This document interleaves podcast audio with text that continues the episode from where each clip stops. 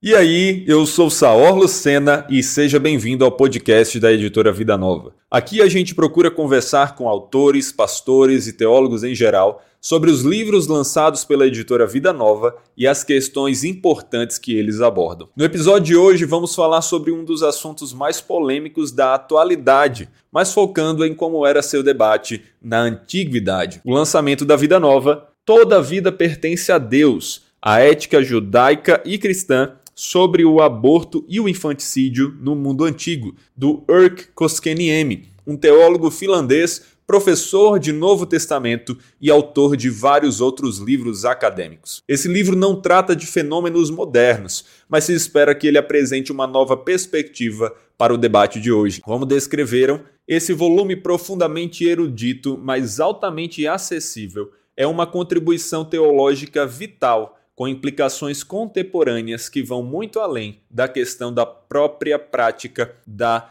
exposição. Ou seja, se você quiser saber como era a prática da exposição e do aborto na antiguidade, se existiam leis contra isso e o que os judeus e cristãos afirmaram sobre o tema, além dos principais argumentos contra e a favor do aborto e muitas outras coisas, você precisa ler esse livro e ouvir o nosso podcast de hoje com o Lourenço Estélio Rega. Lourenço, seja muito bem-vindo ao podcast da editora Vida Nova. É um prazer ter você aqui com a gente. Para mim é um privilégio poder estar aqui com você, Saor, e também uh, nesse processo de trabalho com a Vida Nova, de onde somos autores aí desde meados de 1980 coragem que tem essa editora, que me anima muito de produzir livros sérios, livros profundos, ah, para líderes brasileiros, pastores, acadêmicos. Deus abençoe sempre a editora. Com certeza. É muito interessante isso, né? Então, realmente, a Vida Nova é provavelmente uma das maiores editoras cristãs que publica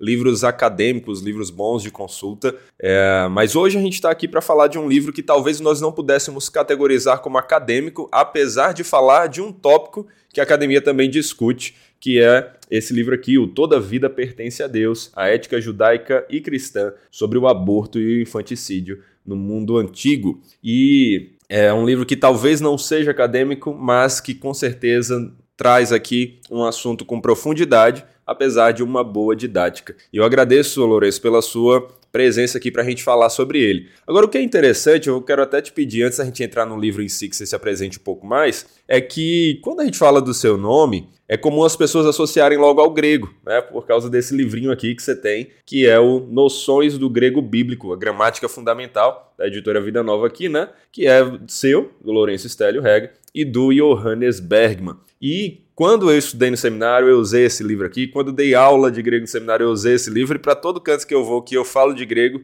as pessoas falam desse livro. Então você é alguém muito associado ao grego. Agora, ética era algo que eu não conhecia ainda da sua formação e me surpreendi muito positivamente quando soube a, a, dessa sua formação em ética também. Então, por favor, fala um pouco mais dessa sua carreira aí acadêmica, desse seu, sua vida ministerial para o pessoal que está nos ouvindo. Sim, é, para mim é, uma, é, é um trabalho longo, né? Nós estamos no magistério desde 1976, né? Dois anos antes de me formar, me formei em 77 na Faculdade Teológica Batista de São Paulo. E quando eu estudei grego, em 1972, nem existia gramática de grego disponível no Brasil. Olha aí. Só tinha uma gramática de Taylor que não estava publicada, esgotada. Aí nós fomos estudar grego na gramática em espanhol de Helga Davis. Então tive que aprender espanhol para estudar grego. Foi muito interessante, né? Olha aí. Depois, Aprendendo várias línguas nessa, nessa brincadeira, né? Foi. E depois foi interessante porque, na realidade,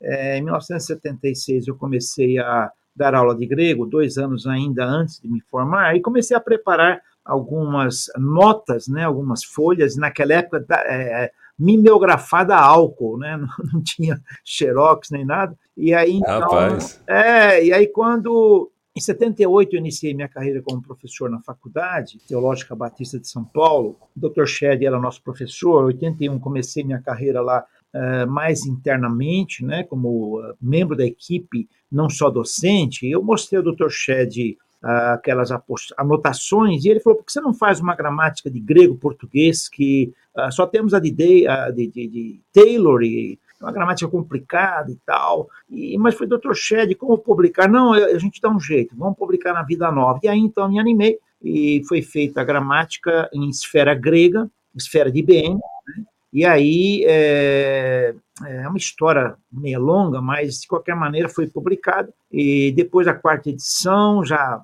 gramática disseminada no Brasil pela editora Vida Nova, que teve coragem de publicar. Foi o primeiro livro meu. E aí então Johannes Bergman, dando aula no seminário bíblico Palavra da Vida em Atibaia, me procurou se eu me autorizaria ele fazer algumas anotações, como eu fiz com a gramática de Harry Davis. Eu falei, Johannes, vamos fazer o seguinte: uh, me ajuda a fazer a revisão da gramática e digitar essa gramática, naquela época em Word, e eu coloco o seu nome como coautor e lanço, ajudo a lançar o seu nome no mercado. Né? E Johannes topou, foi um trabalho bem feito, né? testamos a gramática, ele testou aqui no Seminário Palavra da Vida, eu moro em Atibaia hoje, testei lá na Faculdade de São Paulo, foi testado em Juí também, no, no, seminário de lá, Batista de lá, e aí saiu a gramática. Tá? Então, aí já estamos na quarta edição dessa nova edição, né? e estamos preparando uma nova edição, esperamos que saia logo. E aí surgiu a gramática, outros, outros livros. A, a, minha, a minha área de ética, resumindo, ela foi incentivada pelo Dr.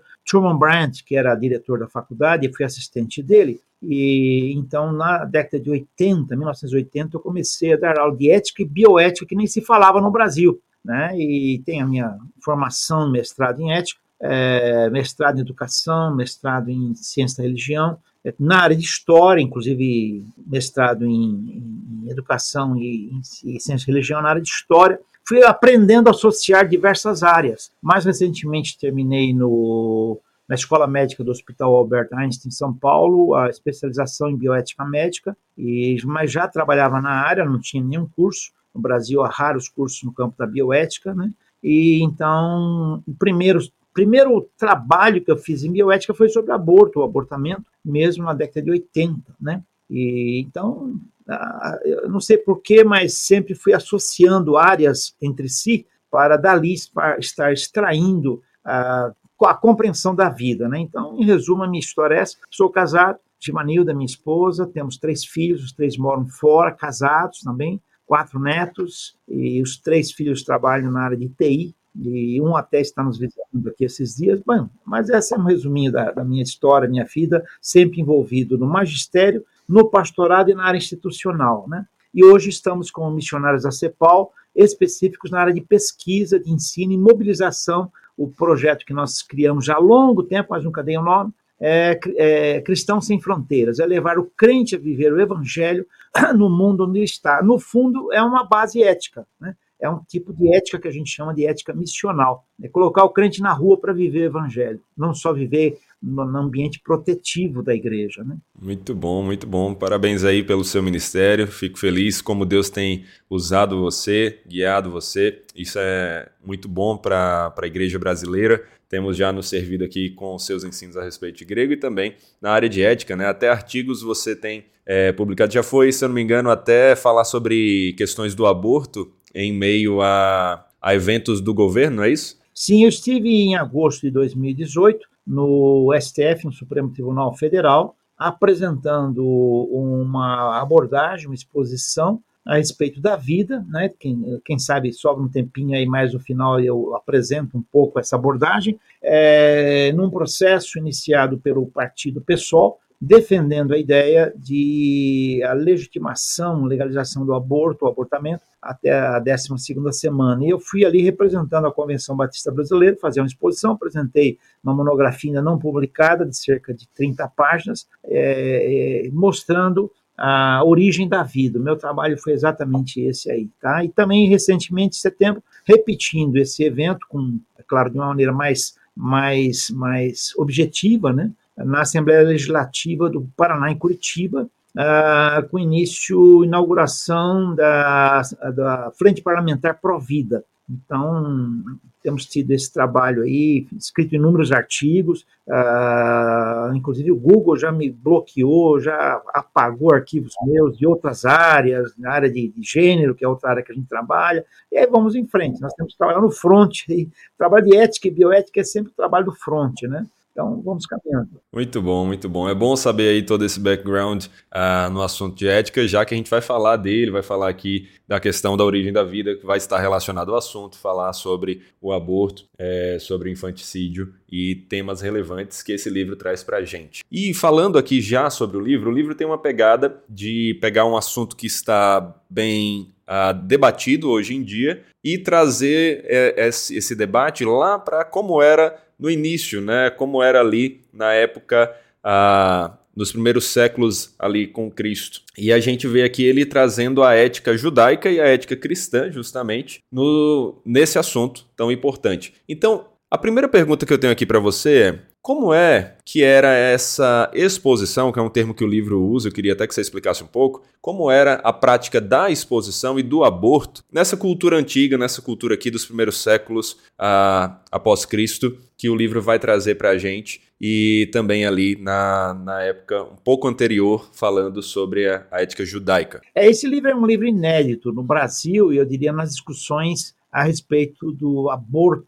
Eu prefiro falar abortamento, que é o, a expressão médica correta, né? Na, na, na, medicina, ainda que médicos utilizem né, a palavra aborto, o aborto é o conceito rejeitado, né? E o abortamento Sim. é o ato de você interromper a gravidez e expulsar o aborto, o aborto é o feto. Né? Então, é, esse livro é inédito porque ele traz a, a essa discussão histórica. É, em primeiro lugar, eu diria isso para você. Em primeiro lugar, então, é mostrar que as discussões que temos hoje são discussões que eu chamo de é, zeramento de velocímetro. Né? As pessoas começam a discutir um assunto e acham que o assunto começou a surgir na época que elas estão discutindo, e não é. Não é bem assim, né? Então esse livro ele é riquíssimo porque ele traz a história antiga e um dos pontos que ele traz bem interessante sobre a história antiga é essa esse termo exposição é, que você não vê normalmente nas obras, nos tratamentos que são ah, dedicados a esse tema. Então é, é interessante você compreender isso, né? porque normalmente não se tem essa, essa palavra, simplesmente se usa interrupção da gravidez, enfim, retirar o bebê, que são expressões que eu diria para você até, até assim de de tentativa de aliviar o tema, né? Mas exposição é um termo, um termo, uh, um termo próprio que o livro traz, histórico, porque é, era um tipo de, de ação é, seletiva, é um tipo de aborto ou abortamento seletivo. Era a rejeição ou abandono de uma criança que era exposta publicamente, é, especialmente no momento, diríamos, histórico, principalmente, do sexo feminino. É, o, o livro cita, interessante, uh, uma carta sobre isso de um homem chamado Hilarion. É, ele escreve à esposa, é, a, a, primeiro século a, antes de Cristo, em que ele tem uma frase. A frase, literalmente no livro, é: Se Apolinário uh, tiver um descendente do sexo masculino, que seja assim. Se for do feminino, exponha a. Quer dizer, você vai rejeitar, porque nós queremos o sexo masculino. No prefácio, inclusive, do livro, uh, já mostra, ele, o autor mostra que durante a, Antiguidade Clássica, uh, gregos e romanos expunham uh, e também ou matavam bebês, tanto meninas quanto meninos. Eh, se os pais achavam que aquele recém-nascido não merecia viver ou ele não era aceito por algum motivo, é, então eles expunham. Então a criança era exposta ao mundo, deixada morrer. É, então é, isso significa uh, que as, as, crianças elas eram abandonadas. Então expor ou abandonar é a mesma coisa. É interessante que nesse período já, né, uh, mestres judeus haviam começaram a se expor com veemência e mestres cristãos vão seguindo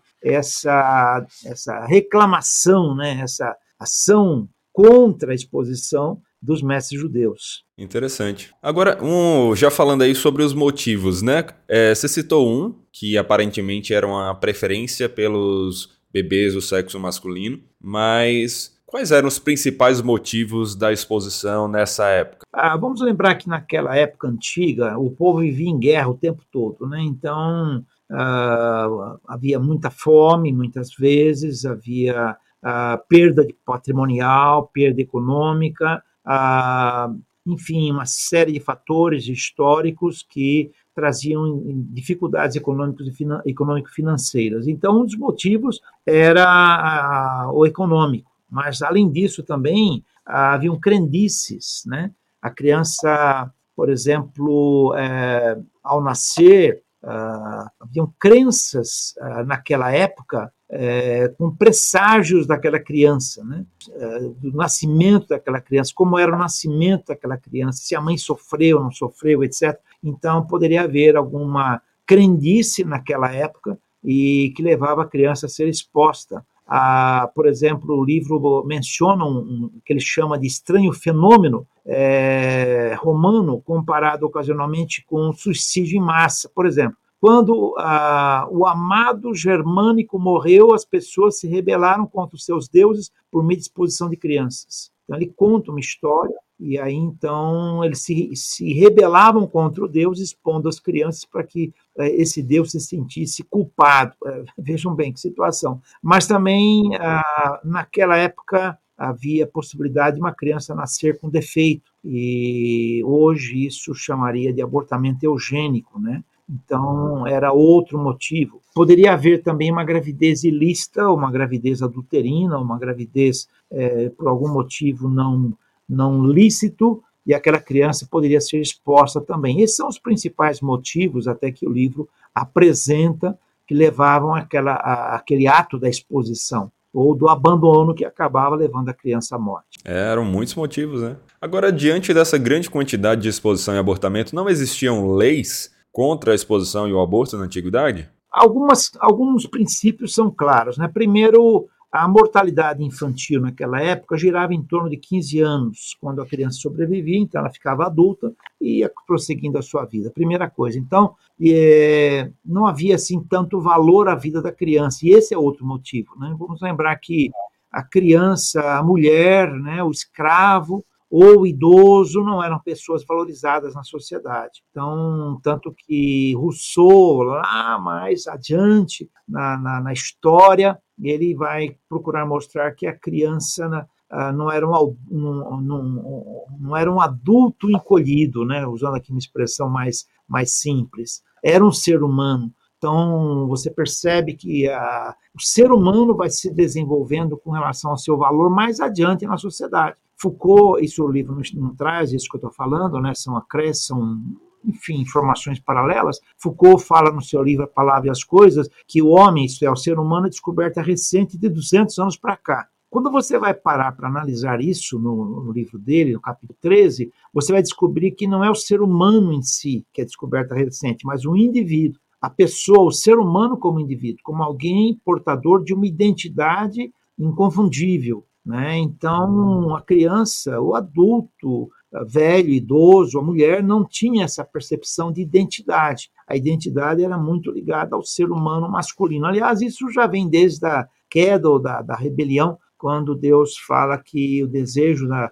o, seu o, teu, o teu desejo será para o teu marido, ele te dominará. Então, a, com a entrada da rebelião no mundo, nós temos aí exatamente a, a, a supressão da valorização do outro, especialmente começando com a, a mulher em si. É, no início, antes da queda, a gente vê que os dois são criados à imagem de Deus. Então, eu estou acrescentando uma informação paralela para mostrar que o ser humano naquela época ele tinha escalas ou gradações de, de, de, valorização. E a criança, ela estava, eu acho que nem no rodapé da valorização deveria estar. Né? Então, e também morria a mortalidade era muito grande. Vamos lembrar que as descobertas científicas, descoberta de micro-organismos, etc., que trazem a medicação correta para a saúde é coisa recente. Né? Então, por uma criança, por um animal, não havia tanta diferença assim. Né? Coisa, que coisa. Agora, diante de isso ser algo considerado praticamente comum, né, normal naquela época, devia ser muito difícil para alguém ir contra isso, né? Você vê uh, a gente vê aqui, pelo menos, o grupo dos judeus e cristãos sendo bastante contra essas práticas. E isso se deve ao que eles entendem, então, a partir das escrituras, seria isso? Sim, na, na realidade, não há um, no Antigo Testamento, falando aqui da, da, percepção judaica, né? não há no Antigo Testamento um, um texto explícito Mas você já vê no, nos, uh, nos mandamentos, na lei, nos dez mandamentos, né, a importância da manutenção da vida. Uh, Um dos hum. princípios essenciais dos Dez Mandamentos diz respeito a, a não matar, então, o homicídio. Então, mas aí você precisaria ter uma consideração a respeito da criança ser um ser humano, porque Sim. ela é considerada um ser humano apenas potencial. Mas então isso já vai trazendo a concepção e a percepção e a cosmovisão judaica, essa percepção da valorização da vida. Né? É, é, é necessário que compreendamos isso, a influência da lei em toda a interpretação ah, do judaísmo primitivo. É, por outro lado, ah, no Antigo Testamento, se você for ver né, em Êxodo 21, 22, o livro cita isso, você tem um texto ali onde se dois homens agridem uma gestante, né, e o texto então vai dizer que o infrator, se não houver ferimento grave, ah, é, o infrator será multado. Estou lendo aqui conforme o texto. Se houver um ferimento grave, deve dar vida por vida, olho por olho, dente por dente, mão por mão, pé por pé, queimadura por queimadura, ferida por ferida, hematoma por hematoma, segundo a tradução da NVI. Né? E ah, é claro que o, o, texto ele é um pouco ambíguo, é, esse texto de Êxodo, porque ele não trata necessariamente de quem é o ferimento, quem é que foi ferido, primeira coisa. Né?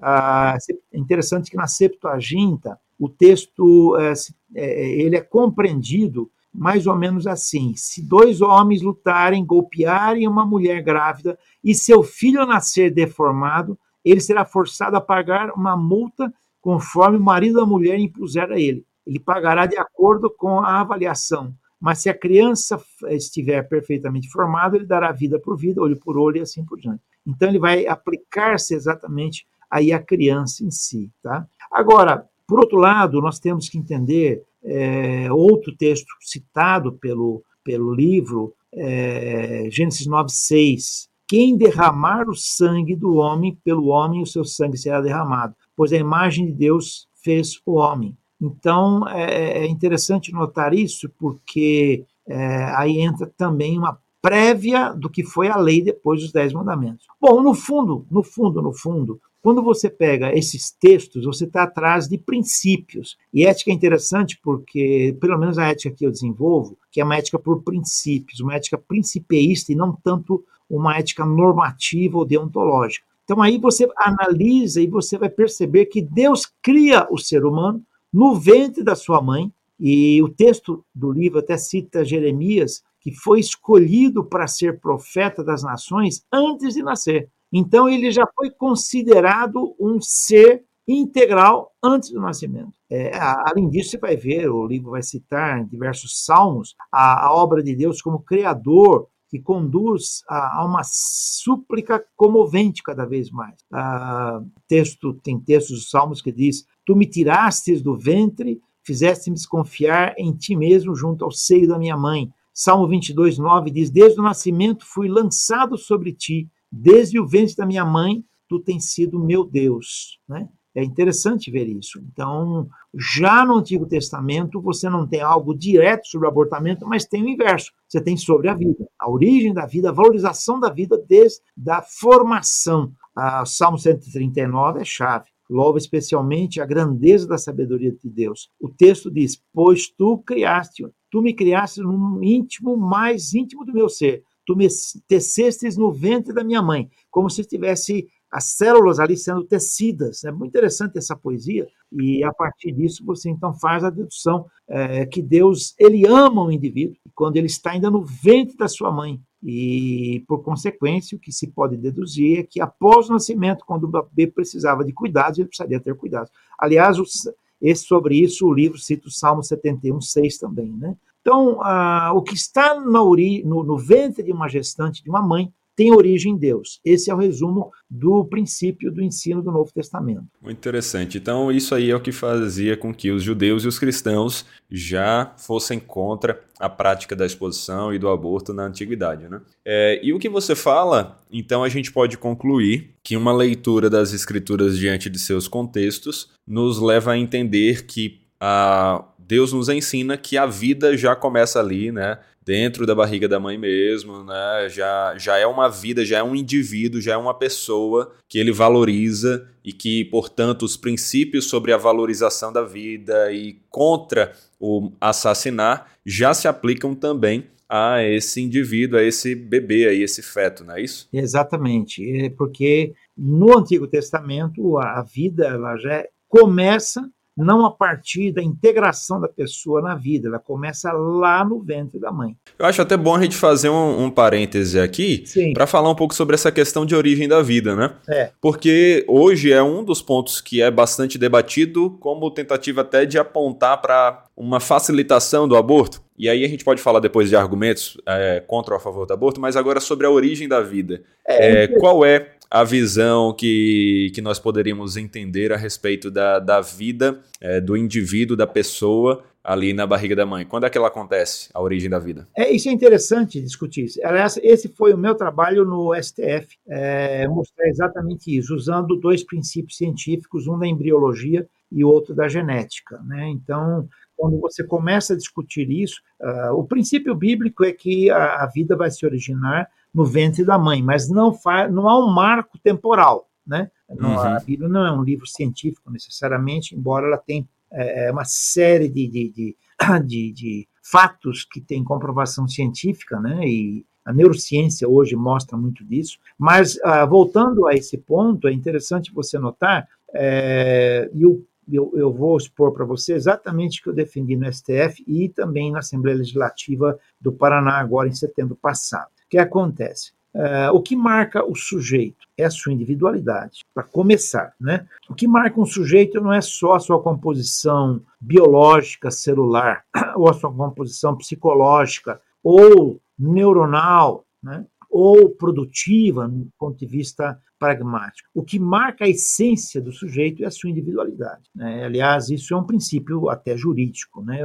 E nós costumamos dizer que nossos CPFs são diferentes, né? Nossos, nossa identidade é diferente. Então, o que eu quero dizer para você, quando é que origina a identidade, portanto, é, é, da pessoa, do sujeito? Foi aí que foi o meu ponto central. Ah, indo pelo processo todo ah, da fecundação, o espermatozoide, então, ele vai migrando uh, e vai chegando uh, pela, trompa, ele vai chegando ali se conectar com o óvulo, que é expelido uh, pelo ovário. Então, esse espermatozoide ele vai penetrar a camada é, protética do, do, do óvulo, e aí ele lá dentro ele tem uma junção celular com o óvulo e aí começa um processo interno. Isso aí a gente chama de fecundação. É o processo de fecundação que ocorre horas depois ah, do ato sexual. Horas depois desse processo de penetração do espermatozoide ah, na camada protetiva do óvulo, começa então a produção celular e aí começa um processo de divisão celular. Quando a célula já está formada com a sua identidade genética, que vai permanecer até o termo, como se diz na medicina, isto é, até a morte, com ah, pequenas alterações não essenciais, alterações, vamos dizer assim, alterações não essenciais, sejam alterações por ambiente nocivo, eh, por epigenética, etc., mas eh, não alterações essenciais. Então, o que, que acontece? A replicação celular, que é chamada de clivagem. Então, as células começam a se replicar em pares. Quando essa célula se replica, ela se divide, essa divisão celular, uma célula traz o código genético da outra, então aí podemos dizer é a concepção, chamada de concepção. Então, é, esse processo marca o início da identidade do ser, porque agora a célula se replicou. A partir daí começa a replicação em pares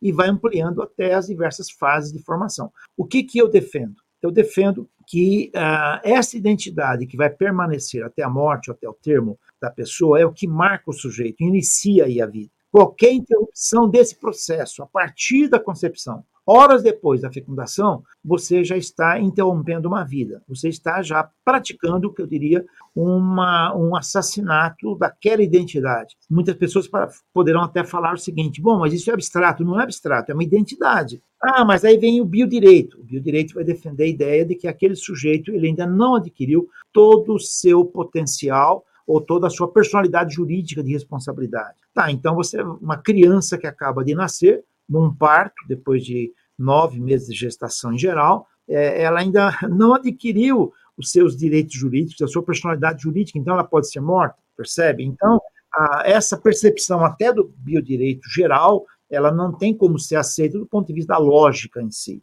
É, o que precisamos compreender é a origem da vida. E é interessante que você, no campo da bioética, você trata dos extremos. Quando eu vou tratar de eutanásia, mistanásia, ortotanásia, ah, é, na realidade, é, o, o, que eu vou trabalhar é com qual é o momento da morte. Quando eu vou tratar, porque aí é que eu vou determinar em si esse tema. Quando eu vou tratar de doação de órgãos, por exemplo, entre seres vivos e seres não vivos, né, os seres que já morreram, transplante de coração, pulmão, etc., eu tenho que discutir momento da morte, tá? Senão eu vou tirar o coração de alguém que está vivo ainda. No abortamento é o inverso, é o outro extremo. Eu vou tratar da origem da vida. Então, para mim, o, a discussão sobre abortamento ela começa nesse tema preliminar que determina o restante. Portanto, por exemplo, o que no, no STF ainda se discute, a DPF 411, alguma coisa assim, é a interrupção da gravidez com 12 semanas.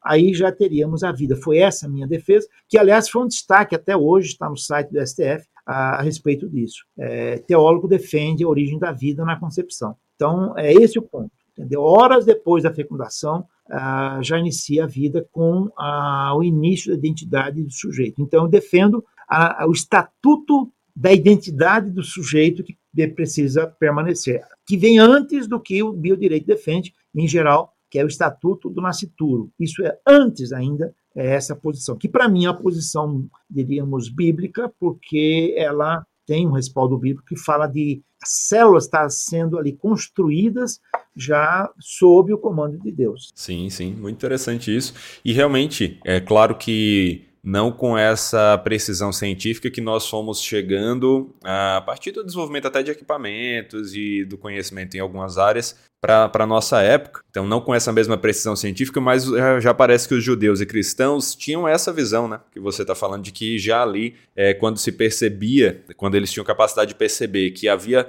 ah, algo se formando ali na barriga da mãe, já era vida, já era o um indivíduo, né? E por isso que nós vemos eles indo contra a prática da exposição e do aborto. Só, só fazer uma, uma colocação, porque há, há pessoas que defendem o abortamento, então querem contradizer essa abordagem que eu tenho, dizendo que a vida vai se originar na nidação, né? O que é a nidação? Ah, depois que as células vão se replicando, né? Então o ovo, que é o óvulo já fecundado, ele é devolvido à trompa e na trompa há cílios que puxam para dentro nesse momento e levam aquele ovo para a cavidade intrauterina e aí a implantação do ovo na cavidade intrauterina que é chamada de nidação, que ocorre semanas, ah, algumas semanas depois. Então esse é um processo que pode haver inclusive aí um abortamento natural, né, que é chamado abortamento natural e a rejeição daquele por alguns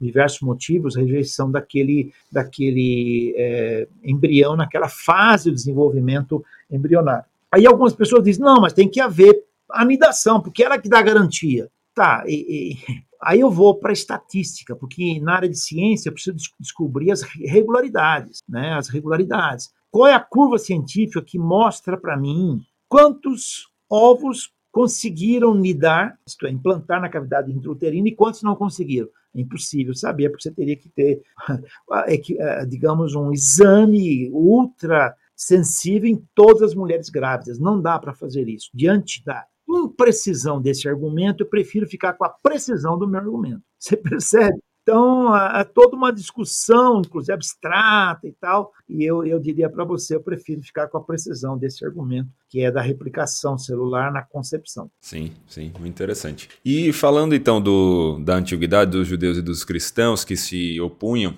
a prática da exposição e da prática do aborto, é, o livro cita algumas obras né, desses, desse, de autores judeus, de autores cristãos contra isso. Você poderia citar algumas que são mais interessantes para a gente destacar aqui no podcast? É, eu vou citar duas, né? Eu até anotei aqui literalmente para poder replicar bem o livro. Ele fala de Filo, né? É, Filo representa com clareza os pontos de vista dos mestres judeus do Egito. É, José, por sua vez, cresceu na Palestina. Após a queda de Jerusalém, 70 anos depois de Cristo, ele defendeu o judaísmo de ataques antijudaicos em sua obra contra Apion. Ele escreveu assim: A lei ordena que toda prole seja criada e proíbe as mulheres de provocar o aborto ou dar cabo do feto. Uma mulher condenada por isso é considerada infanticida pois destrói uma alma e diminui a raça. E o livro cita também dois textos cristãos,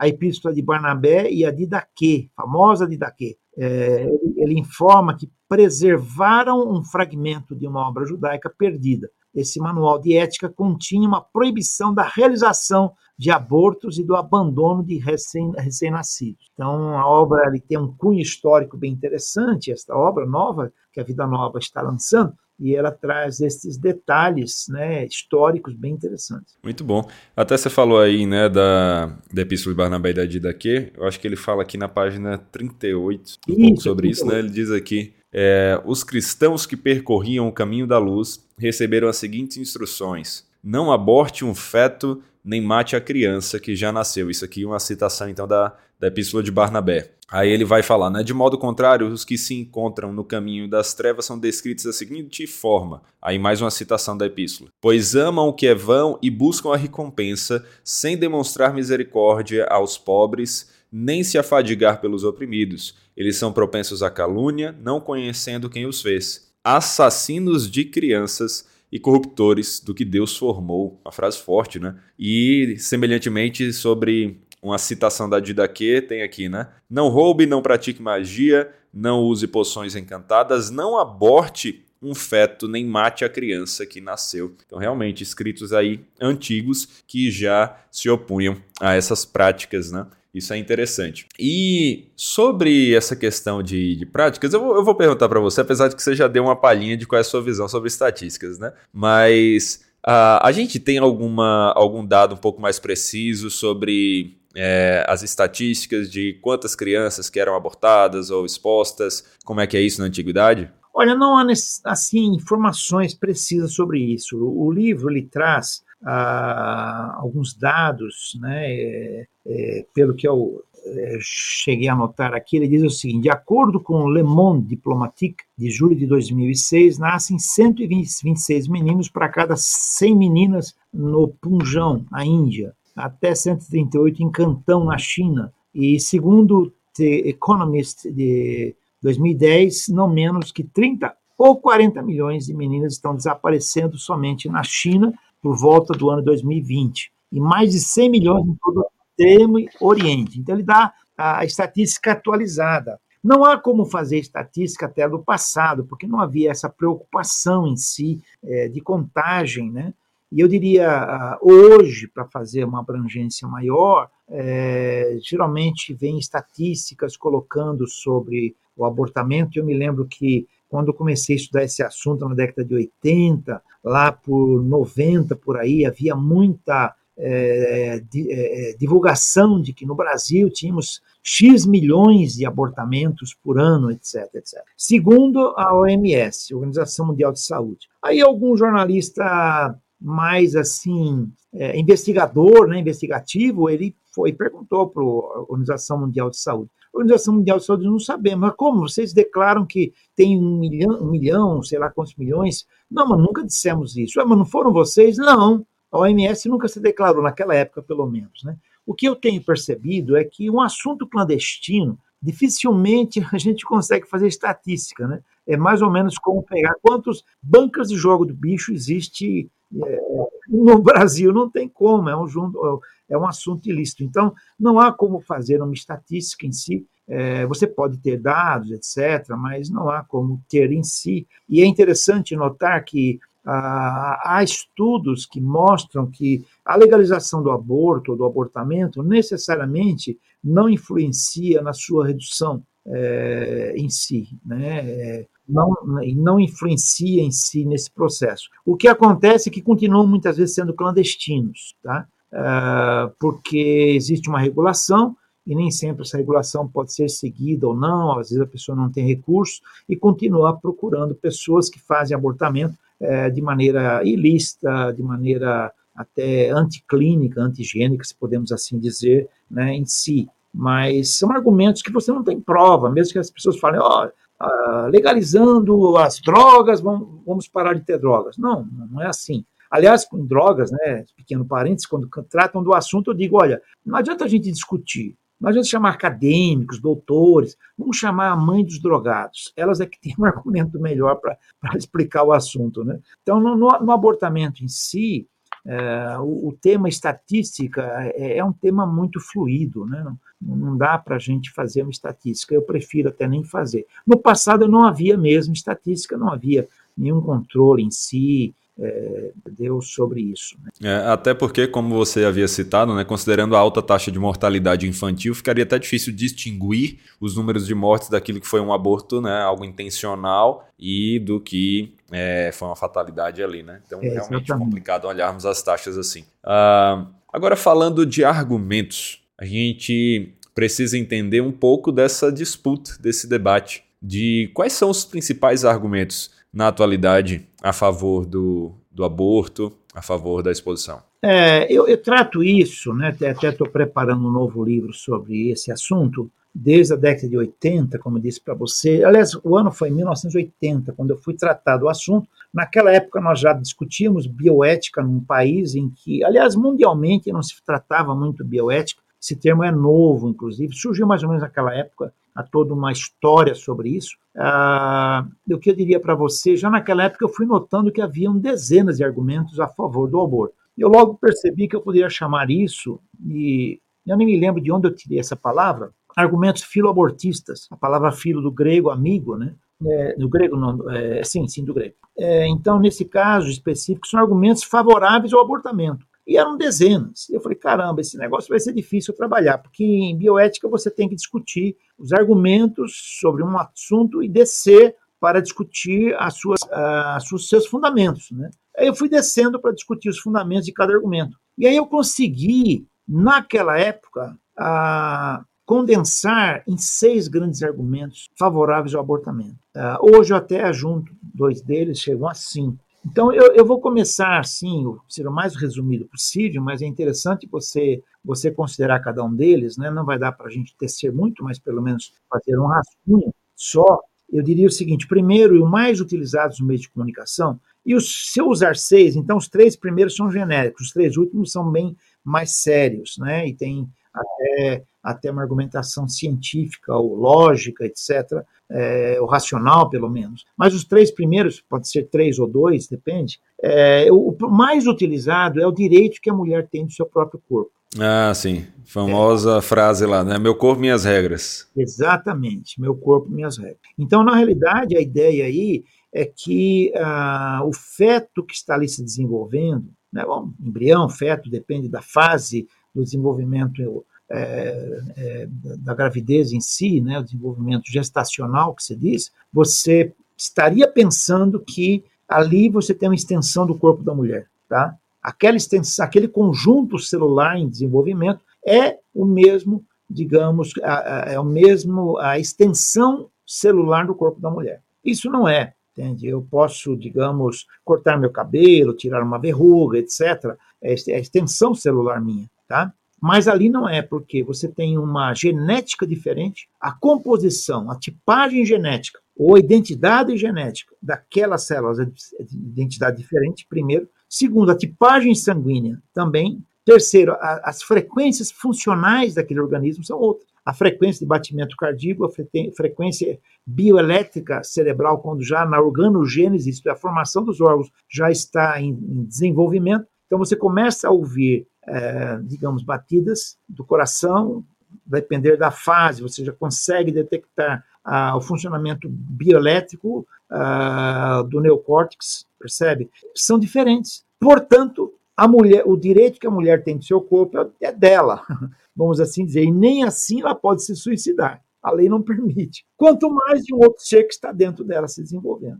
Então, esse é o primeiro argumento que eu diria para você, para mostrar a falácia, né? A, o equívoco desse argumento. E, e um outro que eu diria para você é a utilização do abortamento como um controle de natalidade, um método de gestão de natalidade, que eu prefiro assim dizer. Percebe? Quer dizer, se é, é um ser que está ali dentro se desenvolvendo, por que você vai interromper aquele processo? Ah, porque eu não quero essa gravidez, ou uma gravidez ilícita, adulterina, ou uma gravidez que eu não esperava. Vamos lembrar que a, a realidade aqui é interessante, porque a mulher era discriminada na sociedade. Uh, no trabalho, por exemplo, né? no trabalho, mulher é grávida, então tem período que ela não vai poder trabalhar, etc, etc. Então isso pode trazer prejuízo profissional, é um fato. Mas é num caso desse o que temos de pensar é numa paternidade maternidade responsável, mas não utilizar o abortamento para um, processo de, de, controle de natalidade. Esse é um outro argumento forte. E a pergunta-chave, né? Aquele ser que está ali se desenvolvendo é um ser vivo ou não é um ser vivo? Se é um ser vivo, por que vamos eliminar aquela vida? Tá? E o argumento mais forte para Deus, aquele ser é um ser vivo, não é? Percebe? Não só um ser vivo naturalmente, mas para Deus, percebe? E é um ser que não pediu para nascer, e é um ser indefeso, que não tem como se defender. Quando você fala aí do argumento de, da, da vontade de Deus em relação a isso, né? Eu lembro de um meme que tem resposta ao meu corpo, minhas regras, aí tem assim, Jesus, né? Meu universo, minhas regras. Né? É, exatamente. Então é assim, é, quando você tiver seu universo, você faz as regras, por enquanto é decido. O segundo argumento eu diria para você é, é argumento sócio... É, econômico social, é socioeconômico educacional. Por que esse argumento? Para que deixar uma criança nascer se ela não vai ter, eu diria, apoio social, apoio emocional, apoio educacional e apoio formacional diverso? Vai ser um bandido, vai ser uma pessoa que vai trazer problemas na sociedade, né? É, é interessante porque eu gosto de montanha, gosto de florestas e tal, e eu morei logo que me casei, eu morava numa montanha, numa serra, né? E aí a gente estava andando e aí o pessoal lá que morava lá já ensinou a gente a viver no mato. Você tem que aprender a viver no mato. Andar no mato, viver no mato, etc. E sobreviver. É preciso saber viver para sobreviver. Então vinha uma cobra, preciso acertar a cabeça. Não, você acerta no meio da cobra, onde você vai conseguir matar. Né? Mas a cobra tem que matar, claro que se você não matar, ela vai pegar o próximo. Então, nessa realidade, significa, eu diria assim, fazendo uma historiazinha hipotética, que é um tipo de, de, de abortamento ecológico. Né? Então, é evitar nascer aquela criança para não tra trazer prejuízo para os outros, como uma cobra para picar o outro. Né? Agora, geralmente, o pessoal que vai contra, vai a favor do aborto, se você falar que matou a cobra, vão fazer, dar um chilique, né? Bom, é interessante, né? Esse, essa inversão. Matar a cobra, a bichinha da cobra, rapaz. É, não fez nada a ninguém ainda. É, mas o feto, não, vamos matar porque pode ser que vire bandido, né? É, é, bom. Aí é um outro assunto de bioética também, que é a área de ecologia e ambiente, né? Mas, de qualquer maneira, estou tentando fazer uma conexão. Num caso desse, né, é, Saur, a, o argumento para explicar isso não é diferente do primeiro argumento filoabortivo. Você está querendo utilizar o abortamento como recurso de controle de natalidade, gestão da natalidade, primeira coisa. Né? A segunda, você está querendo, ah, dentro disso, eliminar um efeito sem tratar da causa. Por que? Aí a pergunta é: por que não vai haver um cuidado social, emocional, educacional, etc, etc. Porque não há políticas públicas que venham a trazer, principalmente a comunidades menos, menos mais carentes ou com menos, menos possibilidade de vida, porque não há um apoio para isso. Então nós vamos tratar das consequências, mas não das causas. Tá? Então esse é um, é um dilema sério. Então, aí a pergunta é a mesma. Ser que está se desenvolvendo ali não ser vivo, não ser humano, num caso nosso, como cristão, será que a igreja não pode dar suporte social, educacional para aquela família? Percebe? Num caso de outras comunidades que não sejam igrejas, também não pode haver isso. Políticas públicas, percebe? Então nós estamos querendo eliminar um ser. O outro argumento que vem colado nesse é o argumento das estatísticas. Vamos, é, por que deixar aumentar esse número de abortamentos se a gente pode diminuir estatísticas? Por que, que a gestante vai ter que sofrer é, um abortamento e com riscos de vida, Novamente, estamos tratando das consequências e não das causas. Os argumentos não são diferentes. Os outros três argumentos são mais sérios, que eu diria, porque eles têm uma, uma concepção de fatos mais. Eles são mais factuais, na realidade é isso. Né? Eu começo dizendo os três últimos sobre abortamento eugênico, a, gestão, a gestação, no processo de gestação, a criança pode ter uma constituição genética que não é, é digamos, é, perfeita ou normal, vamos assim dizer, perfeito não somos nós, nenhum de nós, né? mas pode trazer uma normalidade, a constituição genética. Ou pode aquele ser que está ali se desenvolvendo ter é, é recebido alguma, a, digamos, algum efeito, por exemplo, bacterial, né? uma uma doença bacterial daquela gestante, uma rubéola até o terceiro mês da gestação, que vai trazer prejuízos enormes para aquele ser. Né?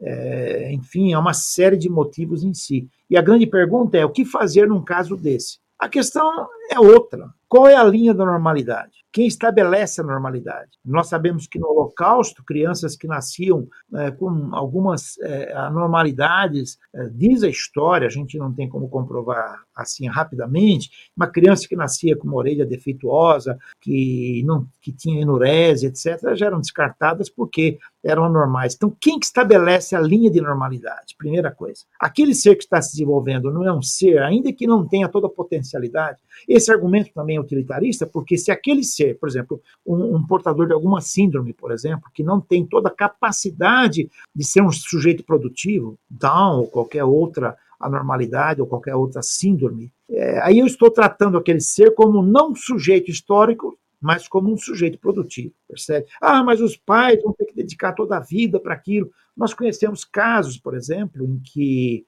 pais tiveram que decidir uma criança que estava uh, num processo gestacional em que a mãe teve rubéola e decidiram manter e assumiram aquilo com todo o amor. Aí existe o princípio cristão da vicariedade, percebe? Que dedicaram aqui a vida para aquela criança também. Por que não? Aí é o argumento utilitarista. Eu não vou poder aproveitar minha vida porque agora eu vou dedicar para aquele ser. Eu conheço, por exemplo, um, uma jovem é, e um jovem que tiveram um filho Down começaram a trabalhar, aprenderam tudo possível sobre Down e foram trabalhar. Hoje a criança tem, ah, digamos, um amor, o um carinho, está se, se, integrando na vida, se desenvolvendo na vida, percebe? Então, é doar-se em benefício do próximo. É o segundo mandamento. Né? Então, esse é um ponto, é um ser vivo, novamente. O outro argumento, que também é muito forte, é o abortamento é, motivado por uma gravidez que foi provocada por uma violentação. Aliás, o Código Penal, artigo 127, atual Código Penal, inciso 1, ele aceita como legítimo abortamento no caso desse. E hoje nem é preciso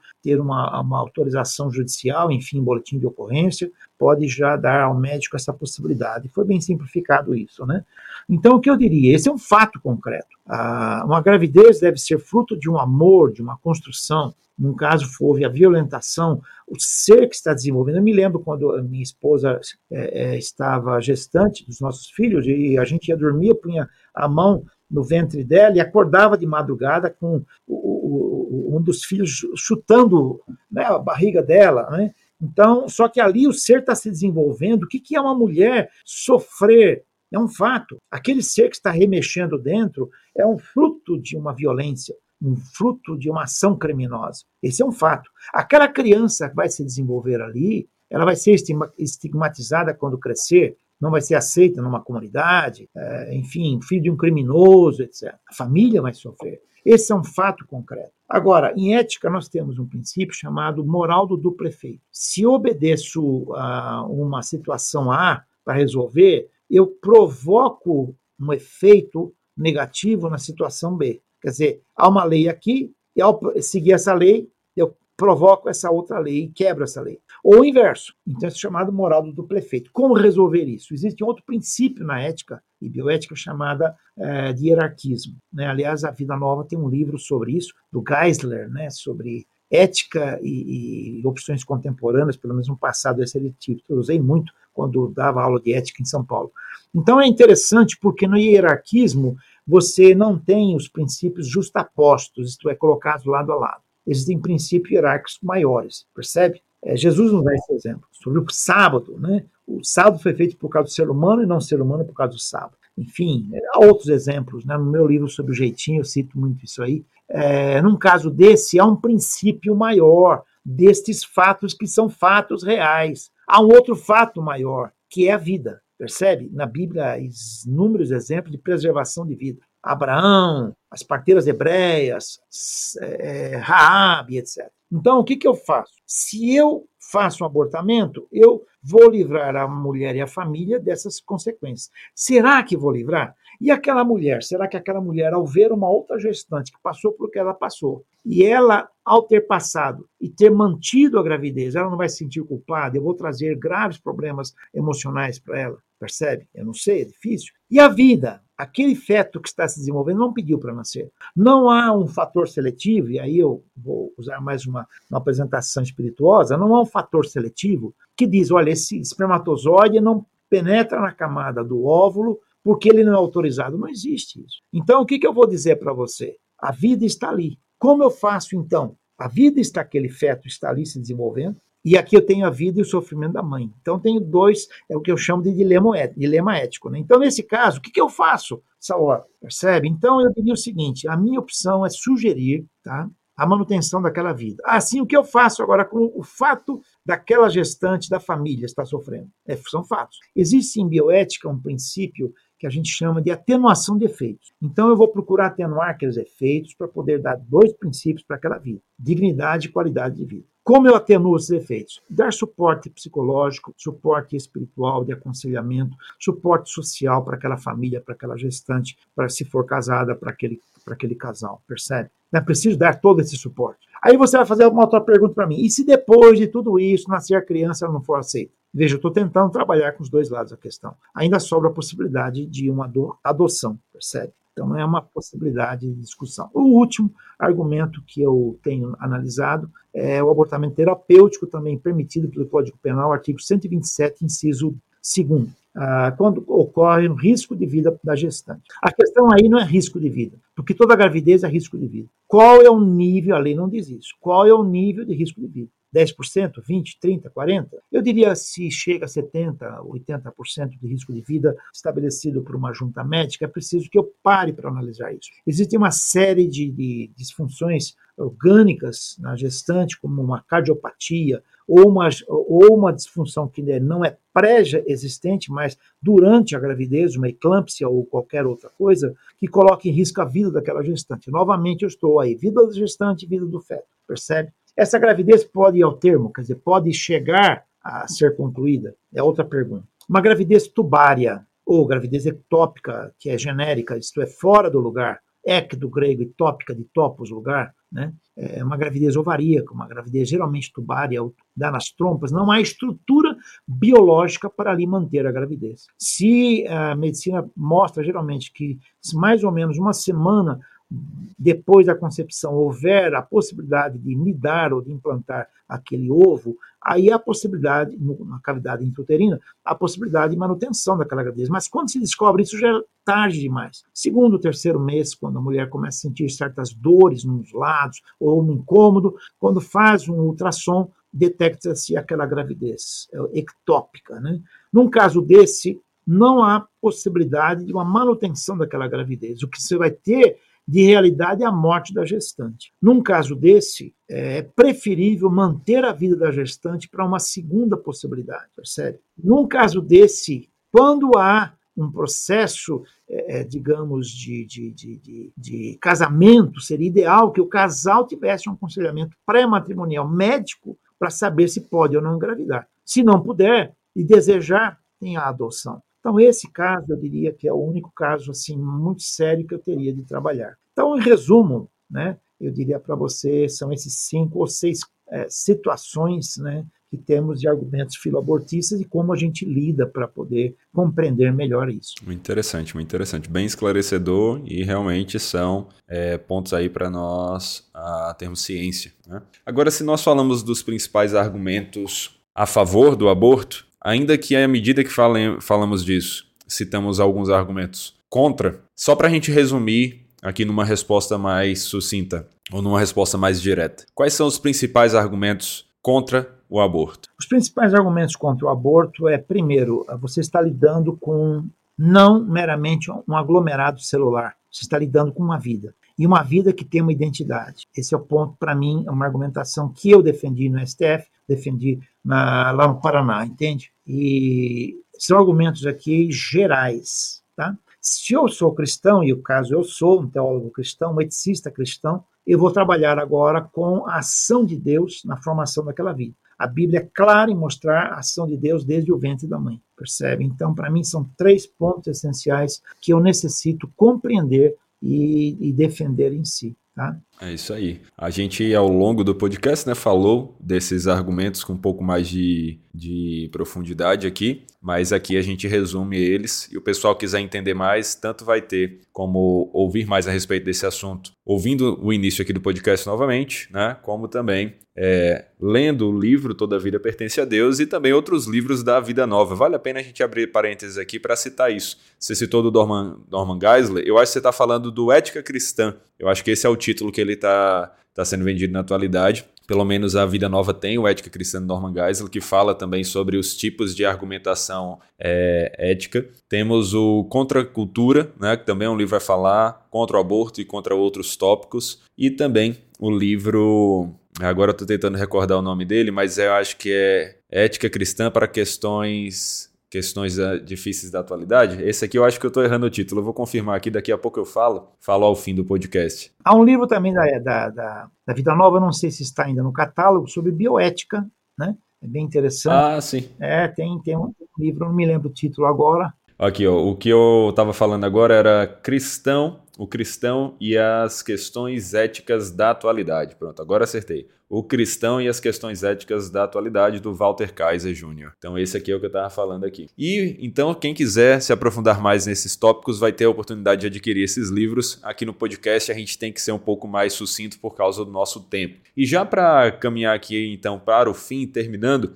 eu queria perguntar para você, Lourenço, como é que você tem visto é, o papel do cristão na atualidade contra o aborto, considerando como a ética cristã e judaica foi usada contra o aborto na antiguidade. Será que hoje estamos exercendo bem o nosso papel? Até trazendo aqui para a nossa situação específica do Brasil, será que os cristãos têm agido como deveriam contra o aborto nessa na nossa época? Olha, é comum eu terminar uma aula sobre estudos de casos no campo da ética e bioética, especialmente bioética, e eu perguntar para os alunos como a sua igreja tem trabalhado esse assunto. É comum a resposta, não tem trabalhado. Tá? Então, é, eu diria para você que, lamentavelmente, nós, é, evangélicos no Brasil, não temos tratado de temas sobre a vida. Esse é um projeto que eu tenho desenvolvido ao longo dos anos, né? e hoje na CEPAL uh, chamamos de cristão sem fronteiras, porque é o cristão fora do ambiente protetivo da igreja. O cristão parece-me que ele está muito preocupado em ter um Deus, tipo um personal guru, né? mais ou menos para cuidar da sua vida pessoal e pouco interessado nos dilemas da vida. Desde que ele tenha a salvação, o cartão magnético para entrar no céu está resolvido. Não, é, não há uma discussão em si né? Você tem ali o tratamento na, na discussão missionária, que eu acho importante, eu até chamo de intencionalidade missionária, que é o envio de missionários evangelísticos para mostrar o evangelho, as boas novas para quem ainda não, não a, aceitou o evangelho, mas o que a gente chama na área de missiologia de dimensão missional, que é o nome que eu tenho dado a partir de Leslie Milbig e outros autores, não vemos que é o envolvimento do cristão na vida. Quantos, olha o exemplo que eu tenho te dar. Quantos casais cristãos ouvem de outros casais que receberam notícia do médico que vai precisar abortar? Esse assunto entra na pauta de discussão na igreja, percebe? Se procura provavelmente muito mais o apoio de um médico, de amigos, do que trazer esse assunto para a igreja. Não só assunto abortamento, mas outros assuntos, né? É, política etc. Mas já que o assunto é esse. Então eu diria para você que nós, cristãos, nós precisamos com certeza discutir mais a vida. Por que Deus nos chamou para ser sal e luz? Jesus fala, ser sal e luz. Paulo fala que somos embaixadores do reino. Jesus diz: assim como o Pai me enviou, eu envio vocês. Mas Deus nos envia não só para pregar o evangelho, que é a intencionalidade missionária, para viver o evangelho, percebe? encarnar o evangelho na nossa vida, ter uma transformação de vida. Eu digo que tem um tripé, né? E está faltando aqui dois pés nesse tripé. Um é falar de Cristo, outro é viver boas novas e outro é ter uma vida transformada, um caráter transformado. Se eu não tenho esses outros dois tripés, eu vou cuidar só de ter a minha salvação. Então, na minha opinião, eu creio que a igreja em si ela está precisando acordar para o mundo, não apenas para levar o mundo a ter a garantia de entrar na Nova Jerusalém, como uma espécie de apólice de seguro contra o incêndio do inferno. É necessário que nós venhamos a discutir os dilemas do mundo. É, como sociedade, espelho, vitrine do que é o Evangelho. O que é o Evangelho? Valorização da vida não é só valorização da alma e da salvação da alma, é valorização da vida. As boas novas são boas novas para a vida como um todo. Eu vim para que tenham vida, João 10, 10 diz, e tenham com abundância. E isso é já, não é só lá no futuro. Nosso evangelho é muito soterocêntrico, escatológico. Eu esqueço de voltar na criação. Jesus disse, e aí eu, eu encerraria para não delongar muito, quando tratou do divórcio, não era assim no princípio. Para mim, isso é uma matriz hermenêutica. Voltar na criação, redescobrir a vida. Paulo diz que se alguém está em Cristo, é um, nova, um novo no, novo ser, né? uma nova criação, que é a tradução do grego. Uma nova criação. Então a igreja é uma nova humanidade. Como Jesus é o segundo antropo, o segundo homem. Ele é o último Adão, não é o segundo. Ele encerra a raça adâmica. 1 Coríntios capítulo 1. Então a igreja ela tem que compreender esse papel. Ela está como uma sociedade de contraste, uma sociedade de vitrine, uma sociedade de modelo, para mostrar o evangelho como no plano da criação que foi, rebel, foi fruto de rebelião depois. Percebe? Então nós somos restauradores da criação criação. A missiodeia, o que, que é? É a restauração da criação. É a missão que Deus tem de restaurar toda a criação. E não só a salvação do indivíduo, é toda a criação. Há, há um livro da editora Vida Nova sobre igreja missional na Bíblia, de Michael Gorin, você deve ler. Bem interessante esse livro, eu acho que eu até tenho aqui, talvez, ah, para incentivar nossos ah, a igreja missional na Bíblia, ele vai discutir isso aqui, editora Vida Nova. Então vale a pena você também ter essa percepção. Ah, é necessário que eu compreenda isso. E outra aqui, né, Otávio, Vida Nova, a missão do povo de Deus, o Christopher Wright, em que ele vai discutir exatamente isso. Missão de Deus, enfim, é uma série de outros livros que a Vida Nova publica. Nessa abordagem, a igreja precisa acordar para o seu papel missional no mundo, para discutir o mundo e mostrar ao mundo a solução de Deus. Ah, é a salvação da vida. Cara, eu sei que é isso. Mas o que, que representa essa salvação? Percebe? É esse o ponto que nós precisamos entender. A vida toda. Lausanne me ensina isso. O evangelho todo, para a vida toda e para toda a vida. É isso. É isso aí. E você acha, Lourenço, que esse livro aqui, o Toda Vida Pertence a Deus, é um livro útil, então, para os cristãos, de maneira geral, lerem aí, para ajudá-los a fazer, a cumprir esse papel que todos nós somos chamados a cumprir? Sim, com certeza. Em primeiro lugar, é, muitas abordagens que tratam do tema uh, se esquecem da construção da história do tema, como eu disse no uhum. começo, né? Como zerando o velocímetro. É interessante observar Sim. que o livro faz uma retrospectiva histórica, geralmente ausente nas discussões. Ah, haja vista a palavra exposição, começo, né? Ah, é, há uma frase que eu destaquei aqui nas minhas anotações do prefácio do livro, ah, recomendando, portanto, da, dentro da minha percepção, o valor do livro. Ele diz assim: Este livro não trata de fenômenos modernos, mas se espera que ele apresente uma nova perspectiva para os detalhes de hoje, debates de hoje. Ele foi escrito para pessoas que lutam com a questão do valor da vida humana nas fases iniciais, para pastores, bem como para pais, ah, para médicos, mestres e outras pessoas. Eu diria até para o crente da igreja normal, né? Porque a gente diz que Sim. é o crente da igreja, né? Para o cristão em si normal. Eu diria assim, em resumo, é, que todo pastor líder, todo membro da igreja deve ler esse livro. E é até um livro que não é extenso e numa linguagem muito acessível. Sim, curtinho. Né? São acho que 80, 80 uhum. e poucas páginas. Uma linguagem acessível. Eu nem nem estou contando aí, estou até incluindo aí o sumário, né? Que vai dar umas 75 páginas. Aproveita aí uma virada de, de feriado, de fim de, semana, lê fácil esse livro, vale a pena. Parabéns para a editora Vida Nova por mais este lançamento. É isso aí. Lourenço, obrigado também pela sua contribuição, pela conversa aqui com a gente. Foi muito bom bater esse papo com você. Privilégio meu, uma alegria poder estar participando, Saur, e um abraço a todos aí da editora Vida Nova. E você aí de casa que acompanhou esse podcast, gostou da conversa, se interessou e quer aprender mais, leia o livro Toda a Vida Pertence a Deus, a ética judaica e cristã sobre o aborto e o infanticídio no mundo antigo. Tenho certeza que vai ser um livro muito útil para você. Também dê uma olhada nesses outros livros que citamos aqui no podcast que podem lhe ajudar na caminhada e fique de olho nos próximos podcasts, nos podcasts que já gravamos, porque já falamos de muitos assuntos relevantes, assuntos importantes sobre como o cristão deve cumprir o seu chamado de ser sal e luz neste mundo. É isso aí, até a próxima. Valeu!